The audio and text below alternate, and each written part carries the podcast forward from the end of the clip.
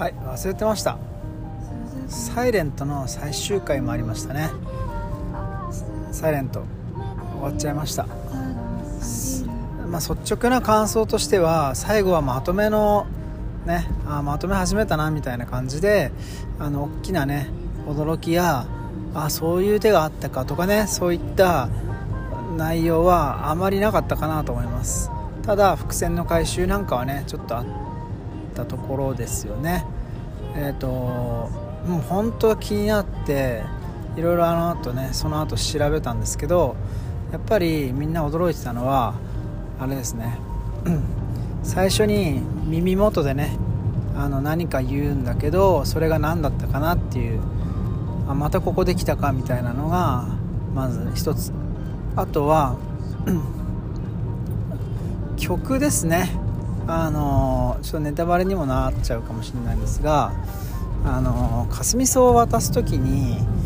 あのあ雪の結晶みたいって言うんですけどあのそれがね雪の結晶っていうねそういう歌詞があってそれがちょうどねリンクしてたというかリンクさせてたなんてところも驚きだったみたいです。えっ、ー、とあとね別番組でその解説8分8分ね前編後編があって監督じゃなくてねなんだプロデューサーが喋ってたんですけどそこでねいろんな工夫があの述べられてましたね。まず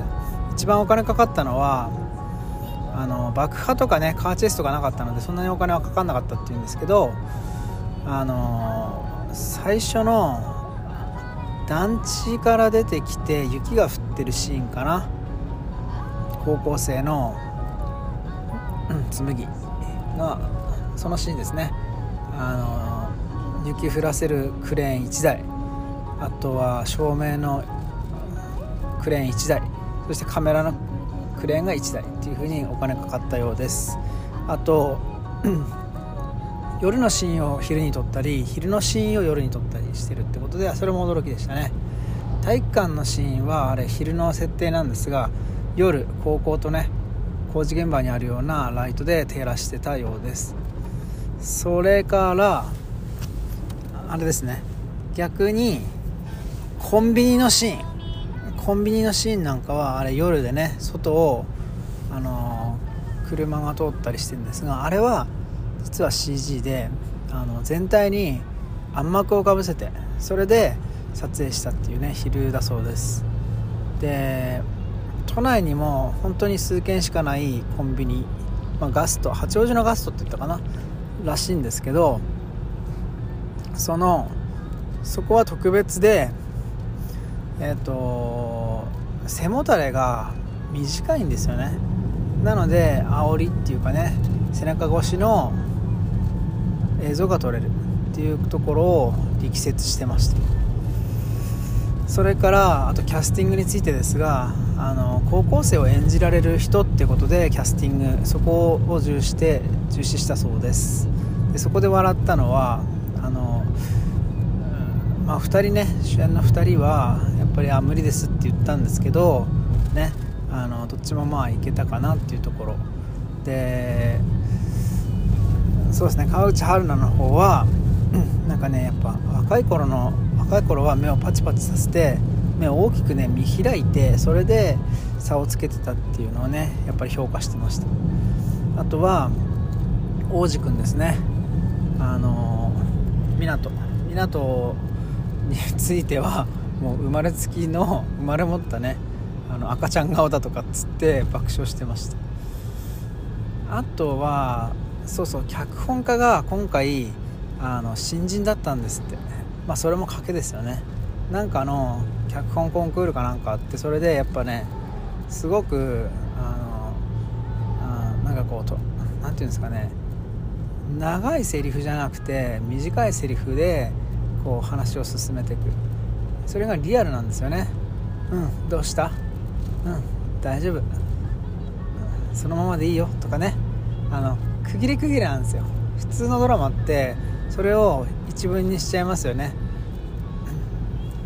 なんかこうセリフっぽくしちゃうんですけどそれがやっぱりねあの最初の回で思いましたよね。思わずモノマネしちゃうぐらいでした。はい。あとね面白いので実際それ見てみてください。あの TVer で大人の授業だけかな。なんかこうクリエイター志望の人とかが集まっててあの話を聞くって中でありました。8話の終わったあたり始まるあたりとか終わったあたりのあのタイミングで他で放送されたような内容です。そうするとねちょっとスキッとするのかもしれません。あとネットなんかでもね見るといろいろ載っているのでおすすめです。はいじゃあ今日はね忘れちゃったってところから始まったんですがあの番外編というかね別冊みたいな感じであの同時に公開したいと思います。喋ってるうちにね6分過ぎちゃったのであのまあちょうどこれだけで成り立つかななんて思って出したいと思います。えっ、ー、と「サイレント。あのー、一つだけね注文するとあの、曜日ね木曜日の夜ってことで前回の六本木クラスもそうだったんですがあのなんかこう水曜日あたりとか 金曜日あたりの枠であるとなんかこう週のねあのどうしても金曜日って頑張んなきゃみたいなあるじゃないですか。それの前の日ってことでなんかちょっとねタイミングがあのワンテンポずれる感じがしました。まあこれ勝手なねあの個人的なお願いなんですけどそんなことでしたはいでは「サイレントについてでしたそれではまた。